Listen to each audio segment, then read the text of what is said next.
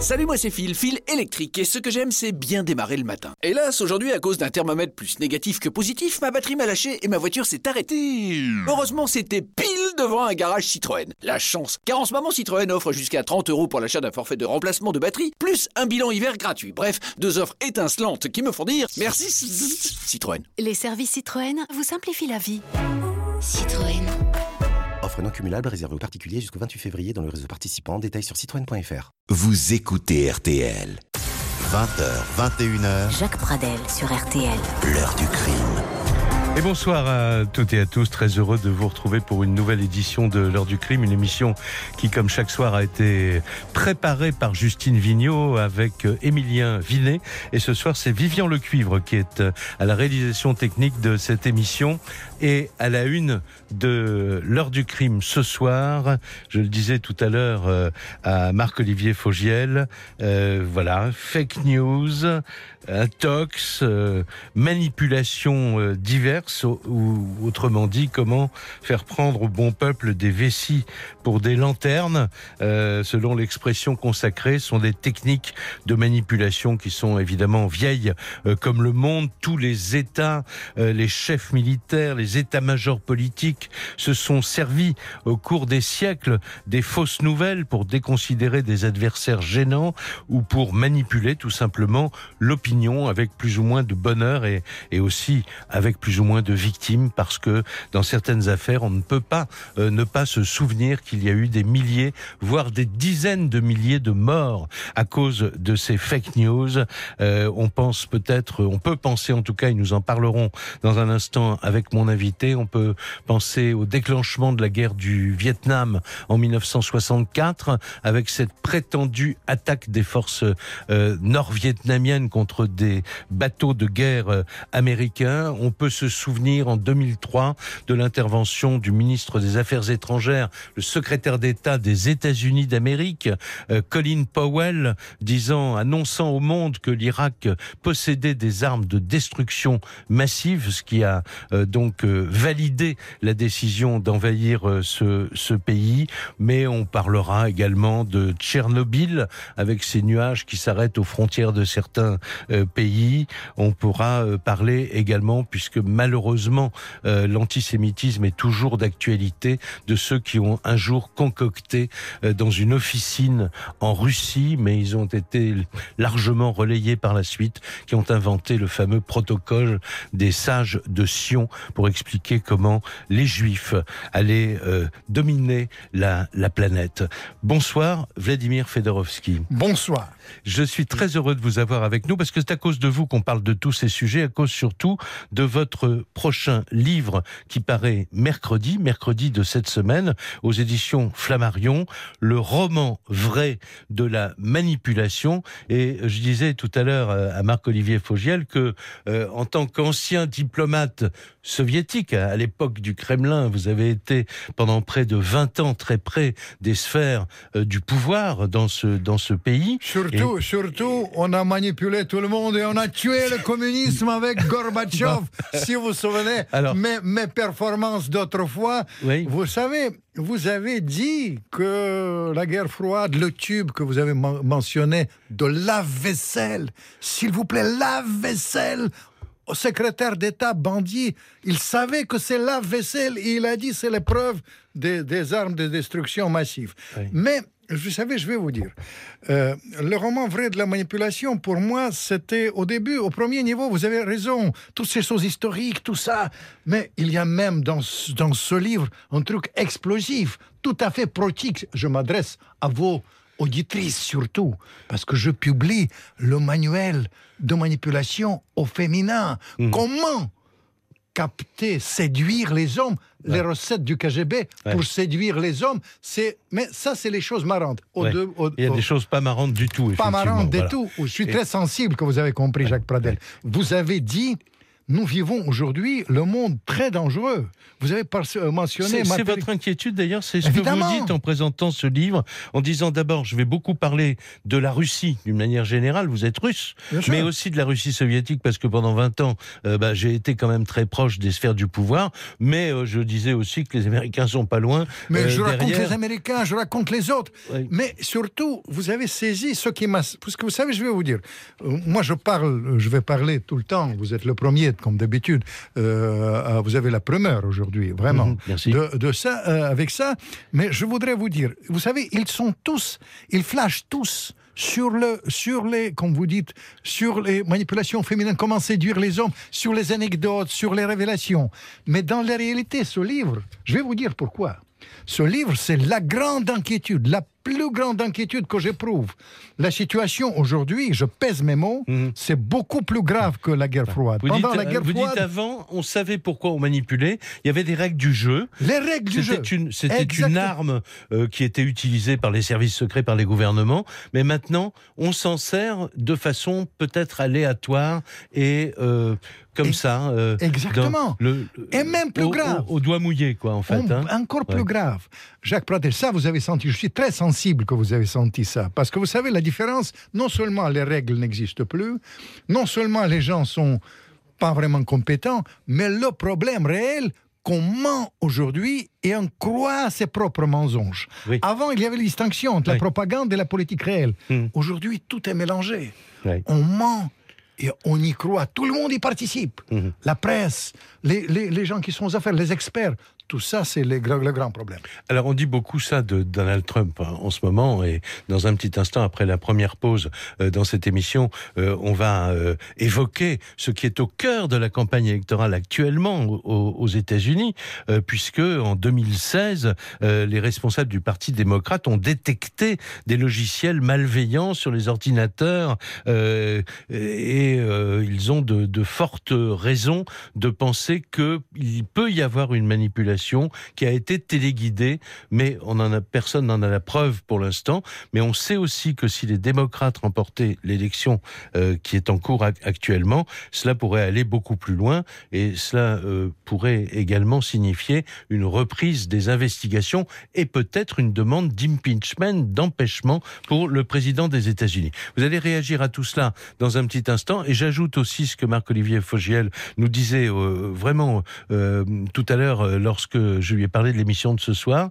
On vient d'apprendre que Donald Trump ne rencontrera pas Vladimir Poutine au cours des, euh, des, des- des rencontres de Paris prochainement. Une pub, un petit peu, parce qu'il en faut aussi. et puis ensuite, on se retrouve et on vous parle d'intox, de manipulation, de fake news. 20h21h, l'heure du crime. Jacques Pradel sur RTL. Invité de l'heure du crime euh, ce soir à l'occasion de la publication mercredi prochain aux éditions Flammarion de son dernier livre Le roman vrai de la manipulation, Vladimir euh, Fedorovski. Je ne sais pas si on aura le temps de parler de tous les sujets que vous abordez dans votre livre qui est vraiment une plongée profonde au cœur de la manipulation à la fois dans le dans le temps et dans et dans l'espace parce que vous ne parlez pas que de la Russie soviétique ou de la Russie d'aujourd'hui mais là c'est l'actualité donc on va commencer à parler euh, de cette affaire euh, qui continue à se développer depuis 2016 aux États-Unis. Euh, je le rappelais tout à l'heure, en avril 2016, les responsables du Parti démocrate découvrent des logiciels malveillants sur leur- leurs ordinateurs. Ils détectent sur les réseaux informatiques des traces laissées par deux groupes de hackers, des, hackers, bon, on va dire des pirates informatiques, connus pour leurs liens avec le gouvernement russe. Et suite à l'élection sur le fil de, Donald Trump, évidemment, le scandale a continué à prendre de l'ampleur et il est au cœur actuellement de la campagne qui est en cours aux États-Unis. Écoutons ce que disait aux auditeurs d'RTL notre correspondant euh, en Amérique, Philippe Corbet, le 13 novembre 2017 à propos de cette affaire euh, euh, d'ingérence possible des Russes dans les élections américaines. C'est comme un roman d'espionnage. Je vous rappelle, pendant la campagne, les services de renseignement américains constatent que les Russes tentent de déstabiliser l'élection par des, des piratages informatiques et la diffusion d'informations vraies ou fausses. En décembre dernier, donc après l'élection, mais avant l'installation de Trump, eh bien le FBI, la CIA et 17 agences de renseignement américaines concluent que ces tentatives d'interférence euh, viennent de la Russie et viennent directement d'ailleurs du Kremlin euh, pour affaiblir Clinton et éventuellement euh, faire élire Trump, même si ce n'était pas forcément l'objectif principal. Alors je passe sur plusieurs épisodes, notamment le fait que le président Trump a limogé le patron du FBI qui enquêtait euh, là-dessus, etc. Le ministère de la Justice a nommé un procureur spécial qui est chargé d'aller au bout de cette enquête. Euh, il, euh, mène des investigations, il interroge euh, les uns après les autres des proches du président. Il y a 15 jours, il a même inculpé l'ancien directeur de campagne de, Trump, notamment pour complot contre les États-Unis. Donc euh, voilà, c'est une affaire euh, un peu compliquée, mais c'est vraiment important et c'est comme un nuage noir au-dessus de Donald Trump. Voilà, alors donc euh, en ce moment, cette semaine, les, Américains s'apprêtent à, voter, à élire leurs députés. Et si la majorité républicaine venait à être battue par euh, euh, les démocrates, ce serait le, le, retour des démocrates, ça serait le retour des problèmes certainement pour le président Trump. Vous évoquez cette affaire dans votre livre, Vladimir Fedorovski. J'ai fait une enquête sur, sur ça, mais c'est un cadeau pour moi. Ils vont, ils vont mousser cette affaire je voudrais vous dire, les, les choses, soyons très clairs. Tout d'abord, est-ce que euh, les, les, mails ont été piqués par les hackers russes? Incontestablement. -hmm. Deuxième chose, est-ce que ça a l'influence quelconque ah, sur l'élection de Trump? bien sûr. Pas du tout. Mmh. Les, les, les, les, gens ne lisent pas, mais même les services secrets américains reconnaissent pas d'influence significative. Euh, juste pour atténuer les choses, il s'agit quand même d'une hypocrisie absolument extraordinaire et d'une grande manipulation. Mm -hmm. Parce qu'on accrédite une thèse qui, qui, ne correspond à rien, que Trump, c'est un agent de Poutine. Si vous parlez avec les... les, les dit ça? Évidemment, vous parlez avec les... Je, suis souvent, souvent, souvent aux États-Unis, les thèses, les partout, tout, tout, ce, qu'on a raconté, c'est oui. du pain béni du, pour le roman vrai de la manipulation. En, du côté soviétique, vous en parlez aussi en Évidemment, disant qu'un jour... il y en a, mais c'est euh, quelqu'un très proche de, de Gorbatchev est allé le voir en lui disant que son ministre, je ne sais plus lequel, était un agent de la CIA. Oui, hein. oui, bon, bien sûr, mais voilà. mon, mon ami, ouais. tout ça, c'est bon. les choses, les manipulations. Deuxième chose pour atténuer, juste, le téléphone le plus secret de Gorbatchev, on me demande même de, de faire le film sur ça. Oui. Parce que euh, elle est, était écoutée tout le temps. Imaginez-vous tout le temps de, de, de, de, de, de, de, de ça par, par les. Américains. Ils ont acheté le chef de communication du Kremlin. Après, ils ont exfiltré ça, d'où le film, ouais. par les souterrains du Kremlin. Un truc spectaculaire. troisième comme, troisième comme chose, une petite révélation français, dans ce comme, comme les écoutes des présidents français, vous Évidemment, parlez pour des les écoutes. vous savez, hypocrisie. C'est très dur de parler avec vous, hein, quand même. Hypocrisie. Euh, de, vous parlez des écoutes sur Jacques Chirac, sur euh, François Hollande, euh, sur euh, Nicolas Sarkozy également. Donc tout le monde, euh, ce sont des écoutes incontestables des services. Des services secrets américains. américains. américains. Et juste une petite nuance, parce ouais. que j'étais porte-parole d'Eltsine autrefois ouais. pendant le putsch. Eltsine, que j'aimais du tout, plutôt, je, je l'appréciais pendant la lutte contre le, en opposition, mais il était nul quand il était aux affaires. Ouais. Et quand, quand il était nul, ils n'avaient pas la côte en 96. Qu'est-ce -hmm. qu'ils ont fait, les Américains? Je raconte, c'est une affaire racambolesque. Ils ont envoyé des spécialistes. Des spécialistes, de ils ont fait danser les trucs, ils ouais. ont donné l'argent. Oui. Ils Alors ont même triché. Les mauvais, pour, mauvais pour... ils ont même triché. Il y a les Russes, ils ont triché même sur le. Puisque le n'est pas, pas vraiment. Le 96, les Américains ont fait élire D'accord. Carrément, Juste, carrément Poutine. D'accord. Euh, Re revenons, oui. revenons à cette affaire, parce qu'on ne va pas en parler pendant toute l'émission. Ingérence russe, c'est pas prouvé pour l'instant. En tout Bien cas, qu'il y ait un lien direct avec le pouvoir, on va Vous dire. Vous savez, russe. il ne faut pas qu'on soit hypocrite nous-mêmes. Euh, les hackers russes, ils ont piqué les mails. Ils n'ont pas été seuls parce qu'elle était imprudente. Il faut dire que les choses, l'influence euh, sur l'élection sur américaine, zéro. Bon. Voilà, c'est ça. D'accord. Eh ben, c'est une bonne réponse. On fait une euh, pause tout de suite et puis on se retrouve après. Alors là, on va faire un bond dans le passé. On va retrouver l'époque d'Ivan le Terrible. euh, on va retrouver Catherine II de Russie et les villages Potemkin. Potemkin. On va retrouver Mais les services L'affaire Skripal, tout.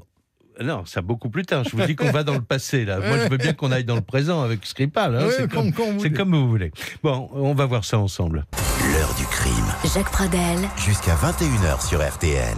Ah oui, ce soir, c'est l'heure des fake news, l'heure de la manipulation euh, à travers le roman vrai de la manipulation, le prochain livre de Vladimir Fedorovski qui paraît ce mercredi, cette semaine, aux éditions Flammarion. Un livre évidemment très riche où on parle beaucoup de la Russie éternelle, de la Russie euh, soviétique, de la Russie actuelle, mais aussi des États-Unis et de beaucoup d'autres pays euh, du monde parce que tout le monde, de tout temps, euh, tous les régimes ont utilisé la manipulation, soit, comme je disais tout à l'heure, pour se défaire de concurrents gênants, soit, soit tout simplement pour manipuler leur propre opinion. Mais encore faut-il, pour manipuler une opinion, avoir, Vladimir Fedorovski, ce que vous appelez le code mental d'un pays.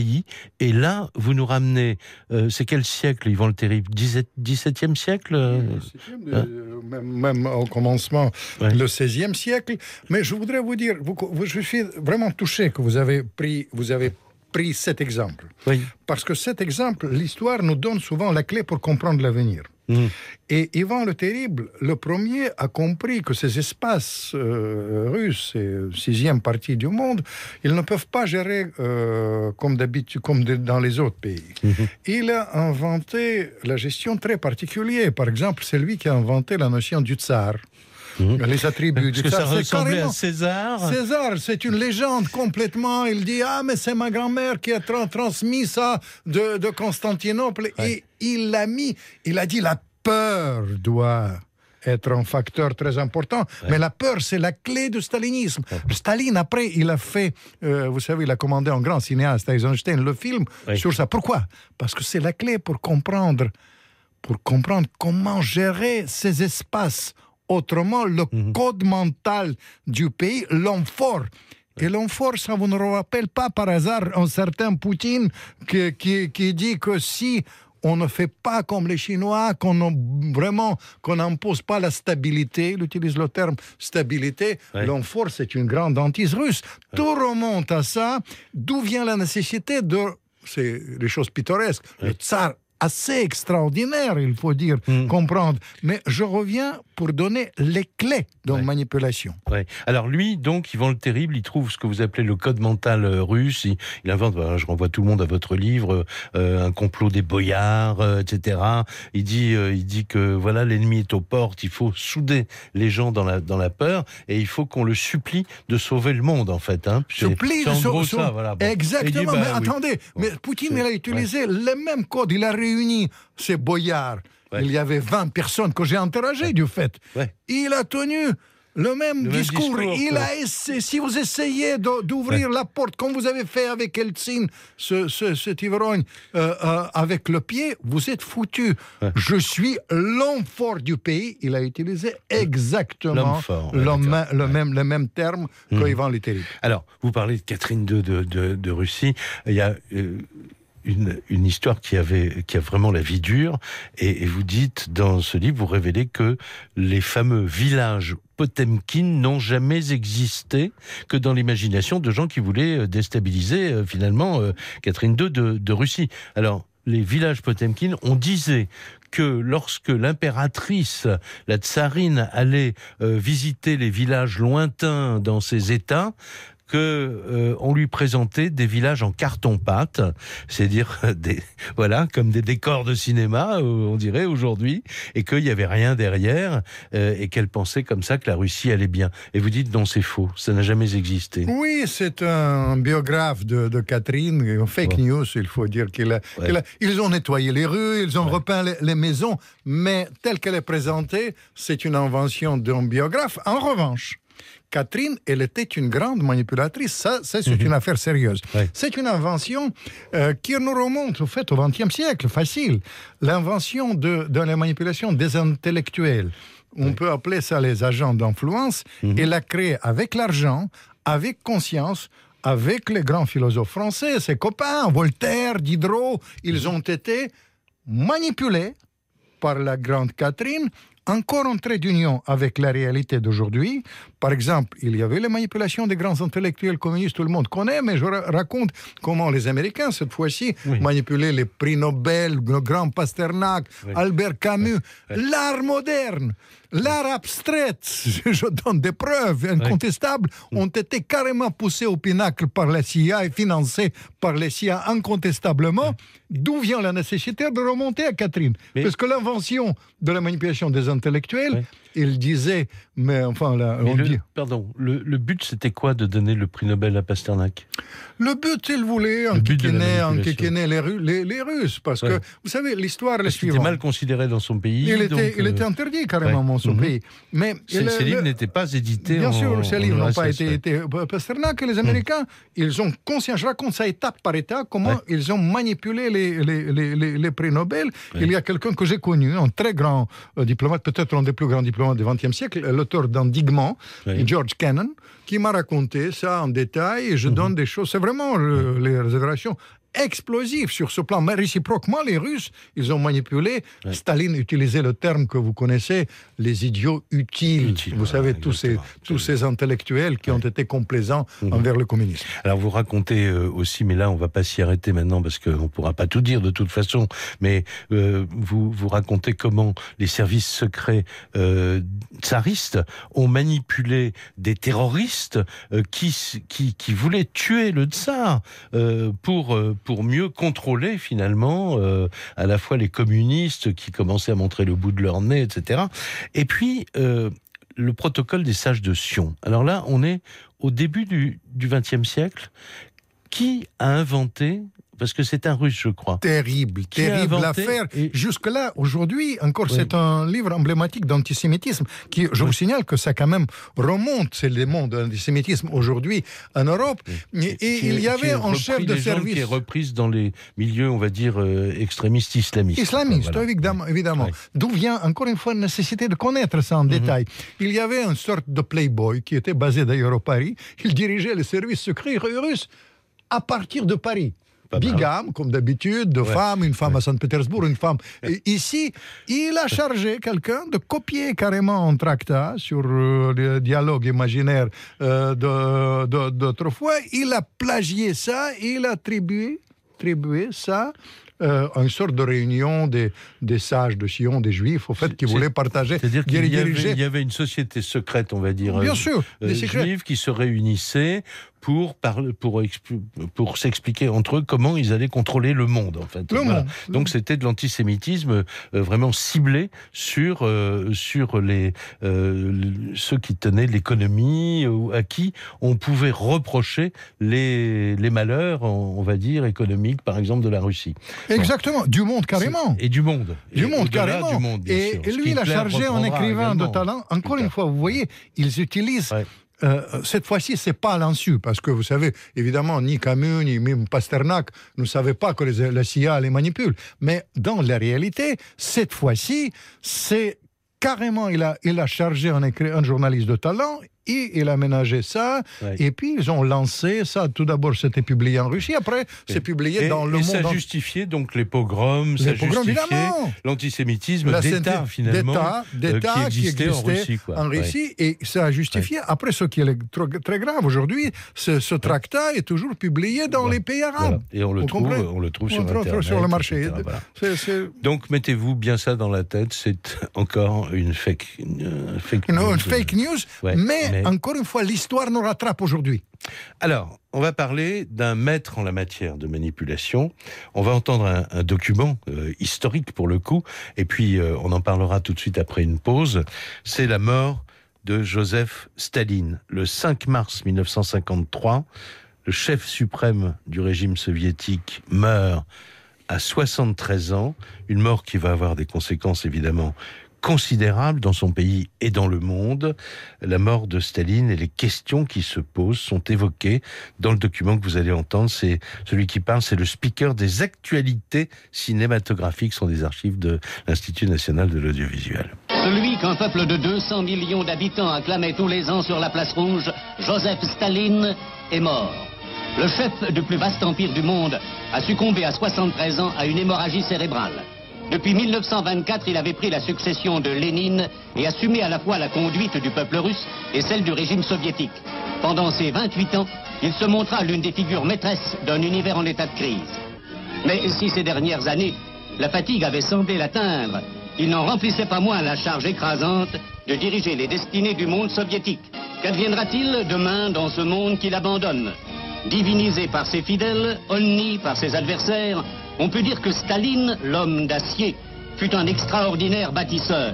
La force soviétique créée par lui est l'un des pôles du monde d'aujourd'hui. Qu'en feront ses successeurs? Qu'en feront ses successeurs? Nous en parlons dans un petit instant avec Vladimir Fedorovski, l'invité de l'heure du crime ce soir.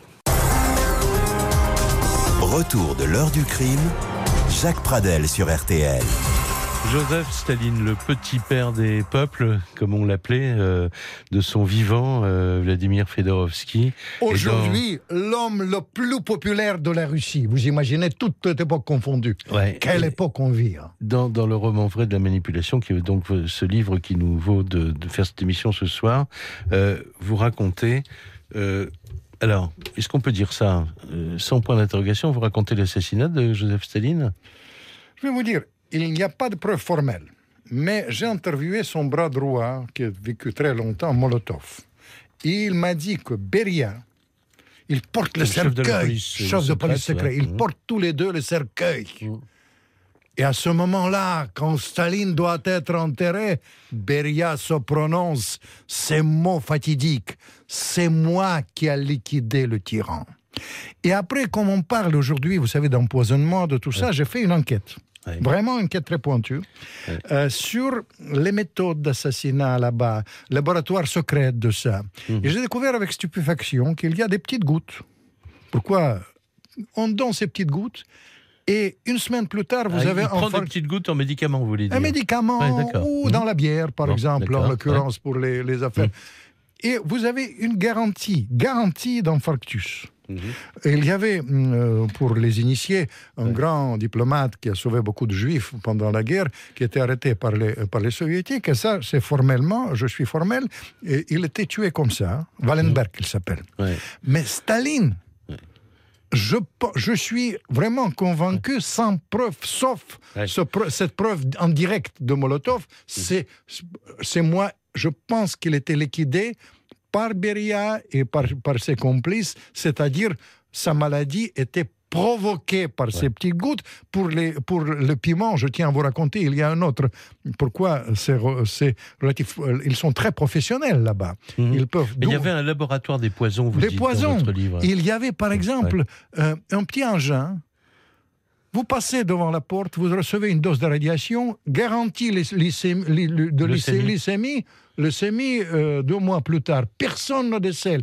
Ça relativise ces accusations. Ils sont, ils sont très pointus et très professionnels. Il y a une rumeur, en tout cas, qui a couru sur le fait que l'épouse de, de, de Gorbatchev, euh, Raïssa, euh, Absolument, euh, parce que là, il y a eu leucémie, leucémie. Raïssa, qui était Mm. le père qui reste en Russie, comme Gorbatchev, les personnages les plus haïs par les Russes. Alors, il faut faire attention évidemment parce qu'on est dans la théorie du complot. On, peut- on complot. pourrait dire Mais- on est dans la théorie du complot. Mais Attendez, les gouttes, c'est pas les complots. Oui, les oui. gouttes, ça, c'est ça, c'est mon enquête. oui, ça, c'est sûr. Il prenait Euh, des pour- gouttes, mais pour- est-ce qu'il prenait des gouttes empoisonnées? Vous ne le savez pas. hein. Vous savez, voilà. quand même, Bon. Beria, il le dit. Oui, Et les, gouttes existent. Et Ouais. moi, j'ai- je suis, j'ai des témoignages formels pour Wallenberg. c'est pour ça. Alors, vous dites, euh, parce que ça va continuer avec les successeurs, parce que le speaker là, de, de- des actualités cinémagra- cinématographiques disant que, que, que va-t-il se passer avec ses successeurs? Alors, Nikita Khrouchtchev, l'homme de la déstalinisation, il va, il va mourir en, en septembre 1971 euh, et euh, vous m'avez dit dans une conversation privée, mais vous le reprenez dans, dans, dans ce livre, euh, le roman vrai de la manipulation. Euh, Brejnev, que vous avez beaucoup fréquenté, Fréquenté, puisque vous étiez son interprète, oui. son interprète. Bon. Brejnev, vous avez compris que Brejnev avait formé le projet de faire abattre l'avion de Nikita Khrouchtchev. Il n'a pas eu à le Il a faire. il est- proposé, il est mort une tout fois, seul, le euh, témoignage dans le livre est direct. Il y avait le chef du KGB, Oui. Brezhnev, qui était un homme affable en soi, mais pas les enfants de cœur. Oui. Il a proposé. Il y a pas au- beaucoup au- d'enfants de Pas cœur destituer Kremlin, Khrouchtchev, il l'a destitué plus tard. Mais pour être À un moment, sûr, il voulait se débarrasser de sûr, lui. Il voulait euh, de- destituer. Et vous savez pourquoi il n'a pas abattu l'avion? Parce que dans l'avion, il y avait quelqu'un qui participait dans le complot de Khrouchtchev, un gros euh, ministre des Affaires étrangères, Gromyko, et ils lui ont dit Attends, mais Gromyko est là, si on abat Khrouchtchev, on abat aussi Gromyko, c'est pas bon ça. Donc, vous savez, c'est pas les enfants de cœur, ça en dit long aussi sur cette face cachée de, disons, de manipulation est très rude. Il faut dire, vous imaginez tous ces, tous ces successeurs qu'ils ont posés, il y a un autre aspect. Khrouchtchev a fait tuer Beria. Et Beria, c'était un vrai chef de service secret qui a pris le pouvoir. Il a essayé de sortir du communisme pendant 100 jours et euh, Khrouchtchev, il l'a fait tuer carrément par, par, Par ses- euh, par ses propres par- services. par ses- mais par, euh, il faut dire, par les militaires. D'ailleurs, Bon. euh, un grand maréchal, vainqueur de Berlin, Zhukov, y a participé. Ah. Alors, euh, vous continuez à vous parler de, de tous les, successeurs, finalement, euh, Andropov, euh, Tchernienko, on va en parler dans un petit instant. Et puis, vous révélez dans, ce livre que l'élection, enfin l'élection euh, de Mikhail Gorbatchev comme premier, comme secrétaire général du Parti communiste soviétique, c'est-à-dire le, le maître du Kremlin, que c'est dû à une sorte de de manipulation euh, extrêmement euh, bien montée, dans laquelle d'ailleurs Gromyko, que vous avez euh, cité à l'instant, a joué un rôle non négligeable. Vous allez nous raconter tout ça, mais d'abord, on va écouter la version officielle, celle qu'on connaissait jusqu'à présent, le 11 mars 1985, quatre heures après l'annonce officielle de la mort de Tchernenko. Ça va très vite. On apprend que Mikhail Gorbatchev est élu secrétaire général du Parti communiste du non soviétique. Écoutez, euh, Richard Tripot, euh, qui est journaliste de, de France 3, qui faisait à cette occasion le portrait de Gorbatchev. Fils de paysan du Caucase, il devient responsable de l'agriculture au comité central à l'âge de 47 ans. Les mauvaises récoltes qui ont suivi sa nomination à ce poste ne l'ont pas desservi. Il entre au Politburo en 1979 et devient titulaire l'année suivante. Gorbatchev est un protégé de Yuri Andropov, mais à sa mort, il n'est pas prêt pour le remplacer. C'est donc Konstantin Tchernenko qui est choisi, mais chacun sent qu'il ne s'agit là que d'un intérim. Restait à Gorbatchev à s'imposer face à plusieurs prétendants, en particulier face à Romanov.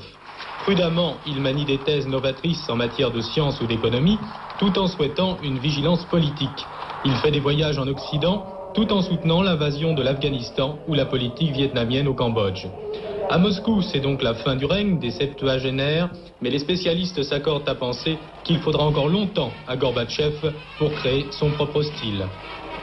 Alors évidemment, Gorbatchev, je renvoie vraiment tout le monde à votre livre parce que vous avez été très proche de, euh, de lui, d'un certain Yakovlev aussi, Oui, qui était son, euh, son plus proche collaborateur, bon, euh, et inspirateur certainement. Qu'est-ce qu'on peut dire d'un mot sur comment il est arrivé au pouvoir finalement? C'est- une histoire qui dépasse ce qu'on peut imaginer. Vous savez, une- ça s'est joué avec très peu de choses.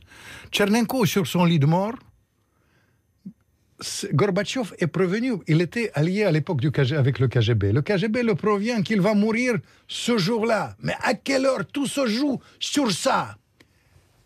Il est prévenu le matin. Il ne dit rien aux autres. Après, la femme de ce Tchernenko, qui était son prédécesseur, il, il est prévenu que lui, l'après-midi, au lieu de dire ça aux autres Oui. membres de direction, Oui, parce ils ont été très à Moscou, quoi, Ils- ça, bien sûr, ils- ils- au lieu de dire ça aux autres, ils sont 5 sur 5. Ouais.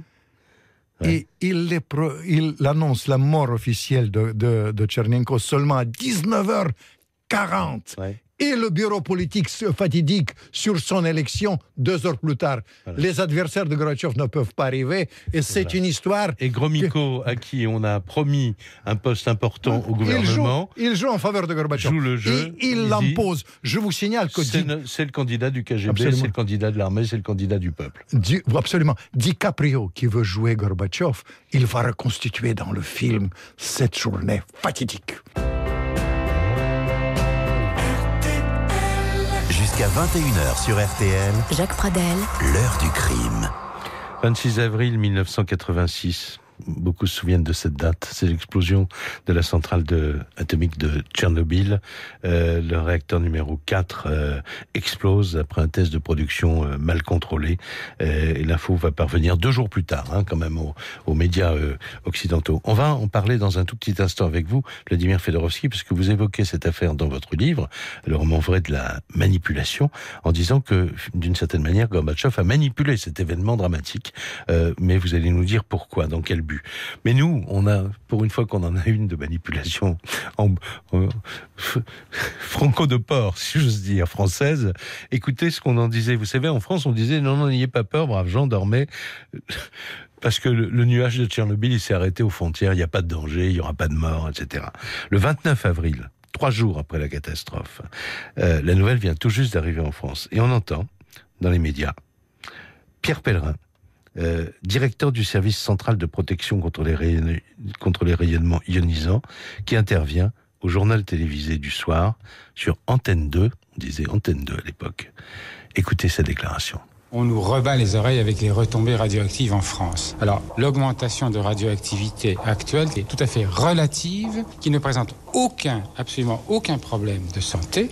hein. Et moi, je le répète, je suis prêt à aller jusqu'à quelques kilomètres de la centrale, les mains dans les poches, sans aucune précaution. Alors? Je vais vous dire, Gorbatchev, il a servi de cette affaire d'une manière extraordinaire. Quand il a compris qu'on lui a menti à lui-même à propos de cette affaire, il a préféré de dire tout à pour la première fois à la télévision soviétique. Il a dit cessons de mentir. Essayons d'utiliser la liberté de parole pour changer les donnes. Et là, il a fait quelque chose d'extraordinaire. Il restera dans l'histoire pour ça, parce qu'il a utilisé le stalinisme pour tuer le, Sta- le- le Staline. Il a utili- utilisé cette liberté de parole pour sortir euh, de ce, système euh, totalitaire.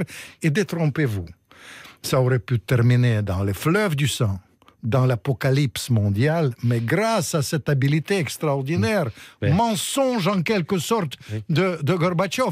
Une fois, j'ai dé- demandé... il décide de prolonger un contrat international, il faut le dire. Bien sûr. Qu'est-ce qu'il dit? Qu'est-ce qu'il dit? Mais, je vais vous dire, il a, il a, il a Il va à la télévision. Il a, va à la télévision. Il a dit, tout d'abord, nous, l'atome, c'est très difficile et surtout, il faut conclure tout de suite les accords avec le, le désarmement nucléaire, Voilà. ce qui est en train d'être détruit, hélas, aujourd'hui par Trump Voilà. et toute cette, ten- dit, on va cette tension. prolonger jusque Jusque- à l'anniversaire de Hiroshima et Nagasaki. Absolu- Absolument. Et ça, c'est une chose extraordinaire. Mais je vais vous dire, quand il faisait ça, la liberté de parole, une fois j'ai demandé à son inspirateur, vous l'avez mentionné, Yakovlev, est-ce que Gorbatchev elle était sincère? Il m'a donné une phrase, je tiens à vous le répéter. Il a dit Gorbatchev mentait et le vieux Reagan croyait. Gorbatchev mentait et le plus malin de tous, Mitterrand croyait. Mais Gorbatchev mentait si bien qu'il a commencé à croire lui-même. Ça, c'est une phrase extraordinaire, ça en dit long sur ce grand euh, réformateur haï dans son pays aujourd'hui, mais porté au pinacle. Le jour où il disparaîtra, et malheureusement il, il ne va pas très bien, il sera reconnu par un grand réformateur dans le monde entier. Alors on aurait pu parler de Skripal. Ça c'est le dernier, événement en date des empoisonnements mystérieux en Grande-Bretagne avec une Theresa May qui a accusé euh, directement et frontalement le, gouvernement de Vladimir Poutine d'avoir euh, commandité cet assassinat. On aurait pu euh, parler du faux assassinat du journaliste Arkady Babchenko, journaliste russe opposant virulent de Poutine, assassiné. Non, c'était un faux assassinat puisque après avoir vu son corps sortir sur un brancard de son appartement euh, euh, en, en, euh, comment dire, on, on apprend en fait que Une fake news fomentée Voilà. par les services secrets, cette fois-ci ukrainien, ukrainiens. ukrainien, ukrainien, voilà, comme quoi. On est, on est dans les choses. existe Mais aussi, je, hein, je voudrais voilà. que, quand Mais- vous parlez de ce livre, juste une petite nuance. Oui, vous oui. savez, on a parlé trop de la Russie, mais ce livre, ça englobe tout le monde. Je sais, je tout sais, le monde. Et laissé. ça va, ça va jusqu'à la période actuelle, y compris sur les choses tout à fait pointues, multipliées aujourd'hui, hélas, par l'Internet. Oui, mais je pense qu'on peut aussi, grâce à la lecture de votre livre, avoir envie de relire Machiavel, de se souvenir ce qui s'est passé au moment de l'affaire Dreyfus en France, et de, si on remonte encore dans la Chine ancienne, Sun Tzu. Le- Bien sûr, le- mais il y a d'autres choses. L'affaire- Claire Stream, Clearstream, le le- Clearstream, le- pardon, excusez-moi, Claire Stream, les costumes de Fillon, et Ouais. etc., etc. Voilà, voilà. Donc voilà, c'est un. Et, et je pense que vous aurez la matière pour un tome 2, un jour ou l'autre. Hélas, Parce oui, qu'on est loin de la fin. Mais enfin, on va surveiller quand même les élections américaines euh, pour savoir ce qui va se passer euh, avec euh, cette histoire d'intervention éventuelle des Russes dans le- l'élection de Donald Trump. Je vous remercie beaucoup, Vladimir Fedorovski. Rendez-vous, euh, ça je dis ça à ceux qui nous écoutent demain pour une nouvelle émission et mercredi la parution donc aux éditions Flammarion du roman vrai de la manipulation. L'émission est maintenant terminée.